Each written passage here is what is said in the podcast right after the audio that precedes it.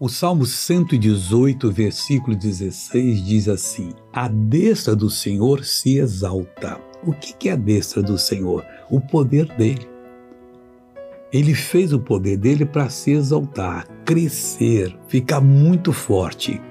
A destra do Senhor faz proezas. Quando somos batizados no Espírito Santo, o processo do novo nascimento terminou.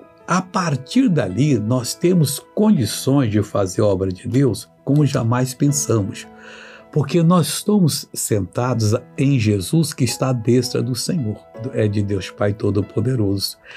Ali, essa destra do Senhor faz proezas, é para nós usarmos a fé e ela realizar tudo aquilo que precisamos. Vamos orar agora? Pai, eu clamo a Ti para que a destra do Senhor possa operar em favor dessa pessoa. Que ela desenvolva a fé, que ela segure as revelações que o Senhor está dando e quando for orar, ore com todo o coração, com todas as forças, porque a tua destra faz proezas. Muito obrigado, Pai. E eu uso o poder do Senhor e digo ao mal: saia desta vida em nome de Jesus.